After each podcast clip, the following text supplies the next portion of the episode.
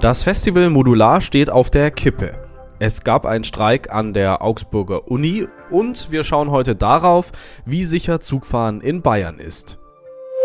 Das ist der Nachrichtenwecker am Dienstag, dem 21. November. Ich bin Moritz Weiberg. Guten Morgen. Für viele Menschen in Augsburg und der Region ist das Modularfestival das kulturelle Highlight des Sommers. Die Ausgabe kommendes Jahr soll deutlich kleiner ausfallen. So wünschte sich der Stadtjugendring als Veranstalter, um die Organisation zu vereinfachen. Am Mittwoch beraten die Stadträte über die Entwicklung. Sicher ist, dass die Besucherzahl reduziert werden soll. Es bleibt bei drei Tagen am Pfingstwochenende, aber Bislang waren jeweils 11.000 BesucherInnen pro Veranstaltungstag zugelassen, nun sollen es nur noch 7.000 sein. Ein Verband aus Musik- und Jugendszene ist entsetzt über die Pläne. Sie sagen, wir halten die getroffenen Entscheidungen fachlich wie inhaltlich für falsch. Nach allem, was wir wissen, wird der planwirtschaftliche Ansatz des Festivals 2024 mit einer hohen Wahrscheinlichkeit das Ende des Modulars bedeuten. Wenn ihr euch gestern an der Uni Augsburg was zu essen holen wolltet oder einen Kaffee, dann standet ihr, zum Beispiel an der Mensa, wahrscheinlich vor verschlossener Tür. Der Grund? Die Mitarbeitenden haben gestern gestreikt. Es war der größte Verdi-Streik an der Augsburger Uni seit Jahren. Die Beschäftigten der Länder im öffentlichen Dienst haben gestreikt, in Augsburg mit zwei Schwerpunkten, der Uni und der Uniklinik. Die Auswirkungen insgesamt waren aber überschaubar. In der Uniklinik mussten teils planbare Operationen verschoben werden, die Notfallversorgung war aber gesichert. An der Uni blieben am Montag unter anderem Mensa und Cafeteria geschlossen. Verdi fordert 10,5% mehr Lohn, mindestens aber 500 Euro. Das Wetter heute ist bewölkt bei 4 bis 8 Grad. Da hatten alle Beteiligten nochmal Glück. Am Freitag kam es zu einem Zusammenstoß zwischen einem Regionalzug und einem ICE zwischen Ingolstadt und München.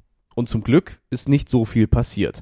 Sieben Menschen wurden leicht verletzt. Ich spreche jetzt mit meinem Kollegen Christoph Paulus über diesen Unfall und die generelle Situation auf den Gleisen in Bayern.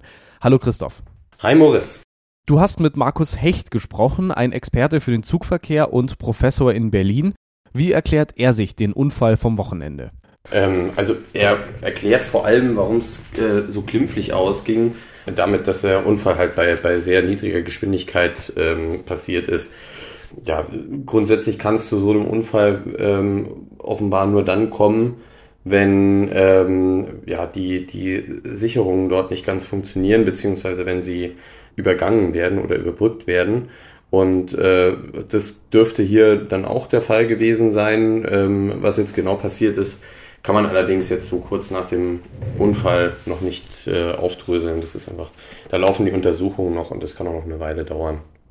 Was gibt es für Schutzmechanismen, damit solche Unfälle nicht so häufig passieren? Ja, da gibt es verschiedene Möglichkeiten. Also eigentlich ist es mit mehreren Fangnetzen gesichert, dieses ganze System. Unter anderem ähm, natürlich mit den, mit den weichen Signalen, die ähm, ja, darauf reagieren, die ähm, das elektronisch Schützen äh, von Wohnen zukommt, äh, wo Strecken belegt sind, die auch eben dafür sorgen, dass, dass ähm, ja, Ampeln auf Rot gestellt sind, sodass Züge eigentlich nicht frontal ineinander fahren können, ähm, wenn mal doch irgendwie eine Weiche so gestellt sein sollte, dass, dass jetzt quasi die Züge dann doch irgendwie aufeinander zufahren würden.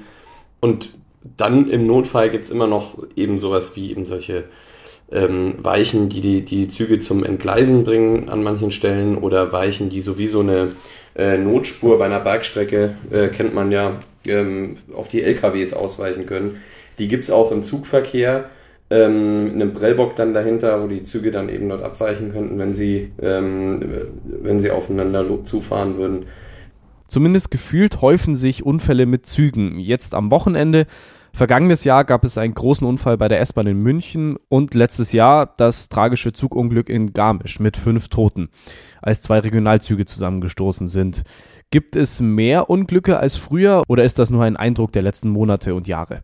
Ist tatsächlich so, wie du es wie sagst. Der ähm, Eindruck ist nun mal so, alle äh, tödlichen Eisenbahnunglücke oder Eisenbahnunglücke mit einem tödlichen Verlauf ähm, in Deutschland in den vergangenen Jahren da haben die meisten in Bayern stattgefunden. Allerdings ist, so wie es der Experte sagt, der ähm, Professor Hecht, ist es wohl eher Zufall. Und die, die Zahl, die es jetzt da insgesamt gibt, die ist nicht so hoch, ähm, dass man da jetzt irgendwelche Schlüsse explizit draus ableiten könnte. Es sind tatsächlich, meinte er, ein paar Unglücke mehr in Bayern als, als im Rest des Landes, aber das ist jetzt keine, keine symptomatische ja, Zahl, wie er sagt. Ähm, insgesamt ist ja, die, die Zahl der Eisenbahnunglücke natürlich im Vergleich zu ganz früher deutlich zurückgegangen. Die Fahrzeuge werden einfach sicherer. Die ähm, Sicherheitsvorkehrungen sind natürlich nach jedem Unfall überprüft und in der Regel auch verbessert worden. Aber ja, man, man sieht, ähm, eine hundertprozentige Sicherheit, die gibt's nicht und die kann es wahrscheinlich auch nie geben. Wie ist es eigentlich um die Infrastruktur auf der Schiene in Bayern bestellt? Steht der Freistaat da gut da im Vergleich zu anderen Bundesländern? Wenn man mich fragt, interessanterweise steht er, müsste er eigentlich sehr, sehr gut dastehen. Tut er auf der Straße auch. Ähm, auf der Schiene ist es jetzt allerdings nichts, ähm, nichts, was besser wäre als in anderen Bundesländern. Was natürlich insofern interessant ist, weil ähm, die CSU hatte lange Zeit das Verkehrsministerium und da gab es ja auch schon einige Berichte und Recherchen drüber, die gezeigt haben, dass tatsächlich in der Zeit ähm, sehr viele Gelder nach Bayern geflossen sind und das nicht nur im Bereich äh, Straßen, sondern auch auf der, auf der Schiene. Also das meiste Geld im Straßenbau äh, ging nach Bayern und das meiste Geld in Sachen Schieneninfrastruktur ging auch nach Bayern. Und äh, trotzdem steht Bayern da jetzt natürlich nicht schlecht da, aber auch nicht sonderlich besser als, als andere Bundesländer. Dankeschön, Christoph Paulus, für diese Infos zum Bahnverkehr in Bayern. Sehr gerne. Das ganze Interview mit dem Experten Markus Hecht lest ihr auf augsburger-allgemeine.de, wie immer verlinkt in den Show Notes. Vor einigen Wochen gab es eine Serie von Bombendrohungen, auch bei uns in der Region, unter anderem am Gymnasium in Friedberg. Jetzt hat die Polizei zwei Verdächtige ermittelt. Einen 19-Jährigen aus Baden-Württemberg und einen 30-Jährigen aus Nordrhein-Westfalen. Polizei und Staatsanwaltschaft haben die Wohnungen der beiden durchsucht und Computer, Festplatten und Handys sichergestellt. Eine Verhaftung gab es nicht.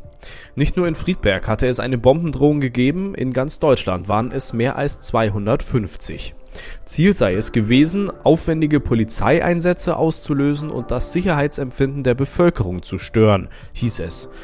Größere Teile der Bevölkerung hätten erheblich beunruhigt werden sollen. Zudem hätten die Täter eine möglichst große mediale Aufmerksamkeit erreichen wollen. Das war das Wichtigste aus Augsburg und der Welt für diesen Dienstag. Mein Name ist Moritz Weiberg. Wir hören uns morgen wieder. Ciao.